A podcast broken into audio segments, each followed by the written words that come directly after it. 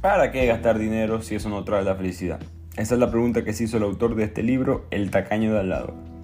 El concepto del libro es básicamente entrevistar a gente que vive lo que uno llamaría tacañamente, sin gastar mucho dinero, pero que aún así son felices, que tienen todas sus necesidades básicas cubiertas y que viven una vida entretenida, con diversiones y distracciones. Así que veremos cuál es la respuesta, cuáles son los consejos que estas personas nos recomiendan. Arrancamos con otro episodio de Bibliotequeando. Como siempre, les habla su anfitrión Ricardo Lugo, arroba bibliotequeando en las redes. Sigan compartiendo la cuenta, dando like, siguiendo, promoviendo el podcast 5 estrellas para seguir mejorando nuestro conocimiento y cultura a través de los libros. También se pueden suscribir al blog de Bibliotequeando donde yo escribo distintos artículos sobre distintos temas de los libros que hacemos en el podcast y otros que no forman parte de esta lista. El link lo encuentran en la descripción de este podcast o en el link de las cuentas de las redes sociales. Esta semana les traigo un libro bastante interesante, no es una obra literaria, no, va a ganar el, el, premio Nobel, pero es una investigación bastante curiosa. Este autor decide entrevistar a las personas tacañas de Estados Unidos, pero que aún así viven felices. Gente que no es pobre, simplemente gasta poco eh, y tiene felicidad. Entonces el tema es, muy interesante porque el autor se da cuenta que estas personas en verdad no son tacañas como tal, eh, pichirres, agarrados, como sea que le digan de sus distintos países, son personas frugales, son personas que saben dónde se debe ahorrar, dónde sí se debe gastar y debido a esa, digamos, esa matemática rápida que hacen en su cabeza pueden vivir una vida mucho mejor que otras personas que gastan mucho más dinero. Entonces aquí les traemos los consejos de las personas más tacañas y más felices de Estados Unidos. El primer consejo que nos traen los tacaños es que hay que tener cuidado con los amigos. Ese consejo creo que aplica para muchas cosas, pero ellos se refieren específicamente al, ecosistema, al ambiente que tú mismo te creas. Romper un hábito financiero que es negativo es muy difícil de hacer. Uno, uno se tarda normalmente meses, si no años, en darse cuenta de que existe, empezando por ahí. Y después eliminarlo es difícil. Y gran parte por la cual esto pasa es que, bueno, si yo gasto mucho dinero los fines de semana en, digamos, en restaurantes. Si todos mis amigos les gusta salir a comer en restaurante, yo nunca me voy a dar cuenta de que estoy haciendo algo quizás en exceso. Viceversa, si gasto en alcohol, si gasto en viajes, si gasto en ropa, si gasto en café, en libros, etc. No importa lo que sea, si tu grupo de amigos cercanos les gusta practicar esas actividades mucho, es probable que solamente estés gastando plata o, digamos un porcentaje significativo de ese dinero solamente para encajar con el grupo de amigos en el que estás. Yo pienso que esto es verdad. Hay algunos consejos que ellos dan que yo no estoy de acuerdo, pero este consejo yo estoy de acuerdo. Lo importante creo que es, y lo mencionan en el libro, es tratar de descifrar y entenderte a ti mismo para saber si en verdad tú haces y gastas dinero en algo porque te hace feliz o porque hace feliz a los demás. Por le dar un ejemplo, a mí me gusta este, viajar. Sí, sí me hace feliz. No necesito subir la foto en Instagram para sentirme feliz porque viajé. Yo, yo puedo contentamente irme yo solo un fin de semana de viaje sin que más nadie sepa y me siento feliz. Pero si lo hace por los demás, vas a gastar dinero en verdad para hacerlo feliz a ellos. Entonces eso es lo importante. Ellos dicen, si de verdad haces algo con otro grupo de gente y eso te hace feliz, chévere sigue gastando la plata. Pero si no, trata de hacer algo diferente. Y eso nos lleva al segundo consejo que ellos dan, que es que gasta acorde a tu edad. Ellos dicen que en verdad hay que gastar menos al principio y más al final, cuando mucha gente eh, dice que hay que gastar más al principio y menos al final. Eh, ellos piensan que entre más joven seas, probablemente tienes un salario más bajo. Y lo que pasa específicamente en Estados Unidos o algún tipo de economía donde se depende mucho del sistema de préstamo, muchas personas gastan mucho de joven. Entonces confían en que, bueno, está bien, yo no gano mucho dinero ahorita, pero voy a ganar mucho más dinero cuando yo esté mayor, cuando yo sea viejo. Eh, cuando yo me case y tengamos dos sueldos, los combinemos en uno solo. Hay una cierta confianza de que eso va a pasar y que voy a poder pagar mi estilo de vida hoy con las ganancias de mañana. Eso a veces, no, eso a veces es verdad, a veces es mentira. Y a mucha gente eso nunca le llega. La mayoría, pienso yo, o lo que muestra aquí el autor, es que a los 40 años la mayoría de la gente tiene mucha deuda estudiantil, en el caso de Estados Unidos, En otros países tienen deudas de, vivienda, deudas de bienes raíces, deudas de, de préstamos. Y ahora, ahora que son mayores, ese sueldo bueno que tienen, en verdad no les da para vivir como ellos creían. Porque ahora tenés que pagar tu vida de ahora, que incluye una persona más en tu vida, probablemente en el caso de un matrimonio, y posiblemente un hijo o hija que te, que te venga después, que hace la cuenta del presupuesto más grande. Y además está pagando las deudas de tú mismo cuando tenías 25 años. Entonces ellos recomiendan en verdad vivir un poco al revés. Este, gasta menos, gasta poco, gasta como si fueras pobre en tus 20 años. Quizás trabaja mucho y busca un, un sueldo, digamos, espectacular o este, montar tu propia empresa. Y ya en el momento que te sientas cómodo, sea cuando sea que llegue, ya puedes gastar como lo pensabas antes. Este consejo eh, es debatible, pienso yo, porque el, tiempo no lo, no lo, para nadie y si, si, pasaste tus 20 años sin poder si acaso divertirte, no fuiste a ese viaje con los amigos, no pudiste disfrutar esto, quizás te vas a arrepentir y no hay nada que puedas hacer más adelante para devolver el tiempo. Pero creo que al principio tiene su verdad, que es que entiende cuál es tu nivel salarial, entiende cuál es tu situación económica y, gasta acorde cuando eres joven. Cuando mejores esa situación es que puedes gastar no necesariamente antes. El tercer consejo del libro, El tacaño de al lado, nos habla de lo que ellos llaman el enfoque de la máscara de oxígeno. Este consejo me siento que me pegó bastante en cuanto a, de manera buena, me, estoy, muy de acuerdo con este, siento que es una buena filosofía en la vida. Ellos, ellos hablan de que cuando, cuando algo pasa en el avión y caen las máscaras, el, el instinto de todo el mundo es ponerle la máscara primero a su hijo. Pero para los que se han montado en un avión y han visto los reglamentos, eso es lo opuesto de lo que hay que hacer. Lo primero que hay que hacer es ponerse la máscara uno. Y después cuidas a tus hijos. No puedes ayudarlos si a, ti se te va el oxígeno. Tienes que cuidarte a ti primero para poder ayudarlos a ellos. Ellos dicen que eso, ese mismo consejo aplica para las finanzas. Si tú quieres que tus hijos sean buenos con las finanzas, vas a tener que serlo tú primero. Si quieres que la, tu compañero de cuarto, tus amigos sean buenos con las finanzas, vas a tener que hacerlo tú primero. No hay manera de ayudar a los demás si no lo haces tú primero. Entonces, ellos, algunos consejos o algunas de las cosas que ellos hacen es, cuando el hijo quiere comer afuera, ellos se aseguran de comer en la casa. Eh, cuando el hijo quiere pizza, que es una comida muy popular eh, para los chamos jóvenes, ellos se aseguran de tener siempre masa para hacer pizza, hacer pizza casera, etcétera, cosa que les, les ayuda a ahorrar dinero, pero les enseña principalmente al hijo o a la hija a, no gastar innecesariamente cuando las cosas se pueden hacer internas. Em, también dicen que eso no es algo que se enseña en un día. Todo el mundo quiere enseñarle, especialmente en, la, en el mundo de hoy en día, todo el mundo quiere aprender todo rápido. Mm, todo el mundo tiene 3, 4, 5 segundos para aprender todo. Todo el mundo está yendo a millón y nadie quiere parar de aprender. Y al momento de criar una persona, criar un hijo, eso es poco a poco. Eso no se enseña en un día, eso es todos los días. Entonces ese es el consejo que ellos llaman la máscara de oxígeno de avión, con la cual yo estoy 100% de acuerdo. Y otro buen consejo que da el libro, que es algo que yo, yo siempre lo, lo, lo he visto o lo, he mirado de esta manera, pero siento que no todo el mundo lo ve así. Yo capaz estoy equivocado, capaz el autor también está equivocado, pero a mí me parece válido que él, dice, ten cuidado con lo que es gratis, porque suele no ser gratis. Em, eh, todos estos tacaños usan cupones, usan descuentos, etcétera, etcétera. Pero son muy inteligentes en cómo usarlos.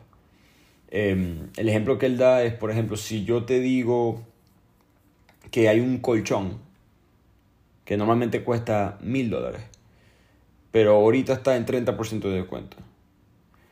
Si necesitas un colchón nuevo porque te mudaste y no tienes una cama y compras ese colchón en oferta, te ahorraste 300 dólares te salió solamente en 700. Pero si solamente viste la propaganda, viste el anuncio en Instagram, lo que sea, y dijiste, ¿sabes qué? Me voy a comprar una cama nueva. No te ahorraste 300 dólares, te gastaste 700. Esas son las dos cosas que hay que tener cuidado. Las cosas gratis o descontadas suelen no ser tan gratis como piensas. Eh, solamente cuando es algo que necesitas y de verdad necesitas, estás ahorrando dinero. De resto, simplemente estás gastando plata. Creo que ese es uno de los mejores consejos del libro, porque creo que no es intuitivo para la mayoría de, de las personas. Creo que todo el mundo siempre siente que salió ganando cuando compra algo que estaba 2 por 1 50% de descuento, etc. Cuando la realidad es que probablemente perdiste, a menos que en verdad sí compraste algo que necesitabas. Y esto, el autor menciona que esto es muy importante especialmente para compras grandes. Eh, si te compraste un café, ok, porque estaba en descuento, eso no te va a afectar mucho. Compraste una chuchería, algo así, eso, eso no afecta tanto. Pero si compraste un carro, una casa, te fuiste de viaje, eh, compraste unos nuevos cauchos, uno, lo que sea, esas compras, ahí es cuando es muy importante preguntarte a ti mismo, hey, ¿yo necesito esto o es que quiero comprar algo para por otras razones un poquito más, digamos, egocéntricas? De ahí pasamos al quinto consejo del libro, que el autor lo llama cenar en la calle cuesta. Este, este consejo es bastante válido para diferentes culturas. Creo que la mayoría de las personas gastan dinero o una cantidad considerable de dinero de su sueldo es en salidas a la calle. Este, él entrevista a todas estas familias tacañas y se da cuenta que si ellos reducen, que es lo que ellos hacen, ellos no salen dos veces a la semana a comer en, la calle, solamente salen una.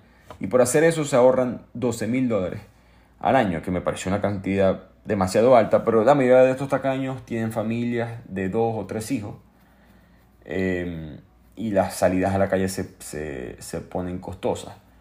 Eh, él también menciona salidas en la calle que son en los viajes, que son en las vacaciones, etcétera, que ahí es cuando yo digo, también hay que vivir, no se puede no salir de viaje, no se puede, hay que tener esos momentos también para la salud mental.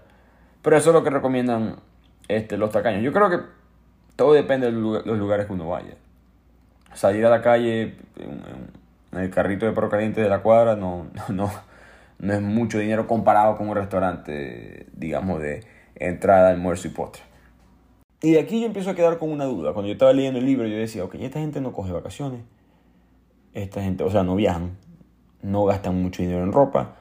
No gastan mucho dinero en salidas de la comida. No salen a, rumbear. No salen a. No festejan. Yo, ¿dónde viven? Porque esto no puede ser. O sea, ¿cómo hacen para, para no gastar dinero? No puede ser que vivan en un rancho. Porque son personas que, repito, vivían este, felices, vivían con trabajo, vivían con le pagaban la, universidad a los hijos, que es muy cara en Estados Unidos. Y aquí cuando el autor empieza a tocar el tema de la hipoteca. Entonces él entrevistando a todos estos tacaños se dio cuenta que los tacaños saben algo que creo que la mayoría de la gente no sabe.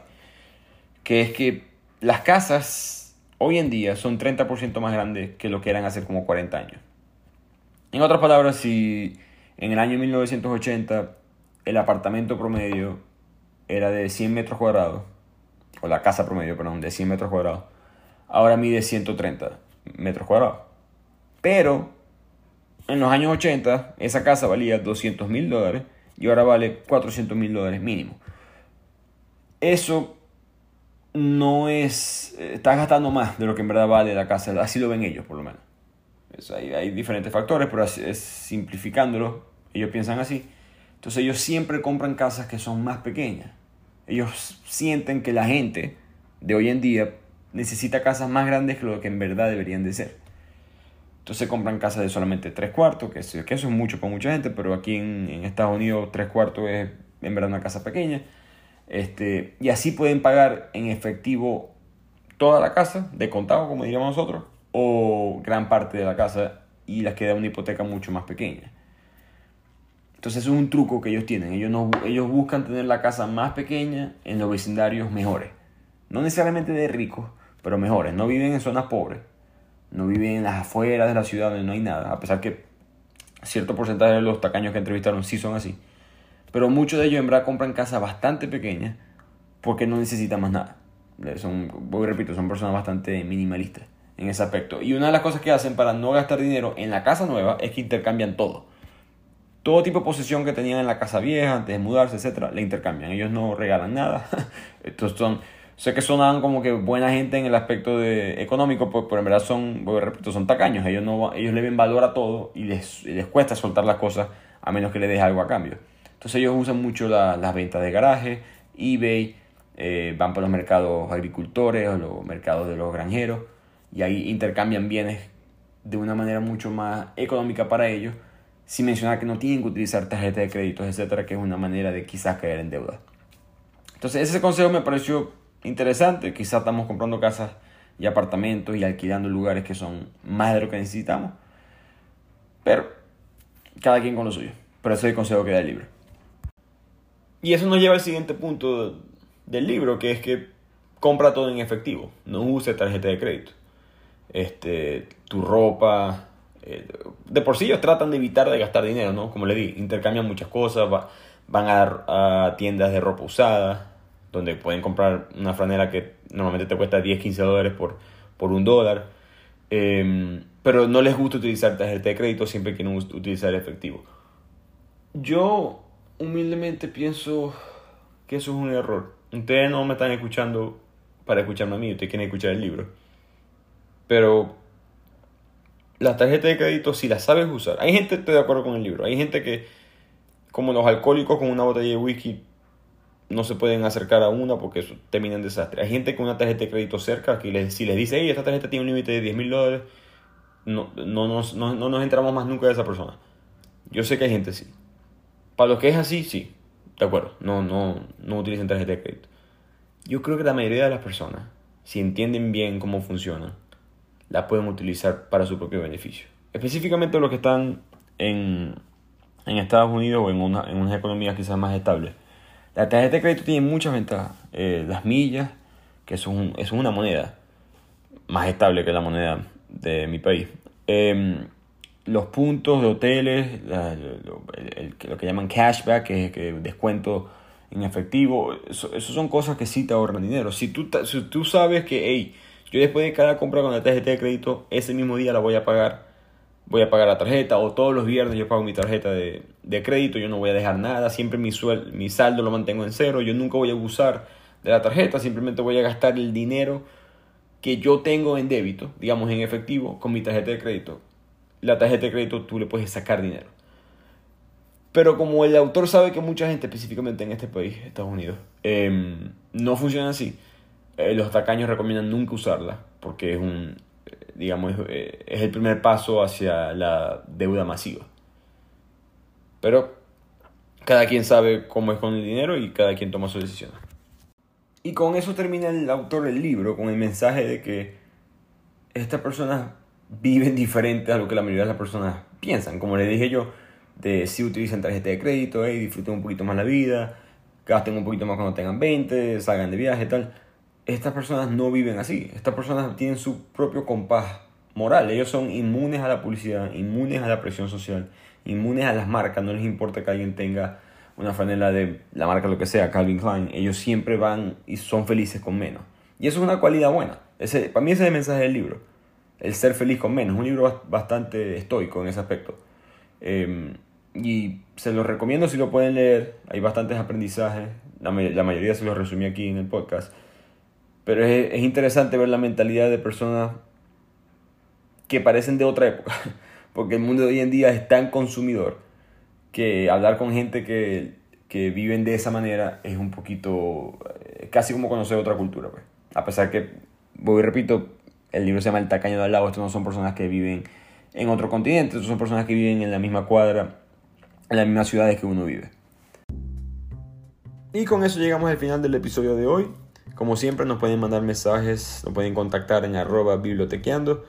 Si quieren algún libro en específico, si tienen alguna sugerencia, si quieren que el podcast sea más largo, más corto, si quieren que los posts en Instagram sean diferentes. Todo es bienvenido, todo vale. Este, como siempre, yo trato de cambiar el tema de cada libro cada semana eh, para mantener a la gente interesada en diferentes tipos de temas. Como les dije al principio, mi intención es que todos podamos aprender lo más importante de cada libro en 10, 15 minuticos o en Instagram en 5 o 10 fotos. Así que los espero la próxima semana para que sigamos con Bibliotequeando.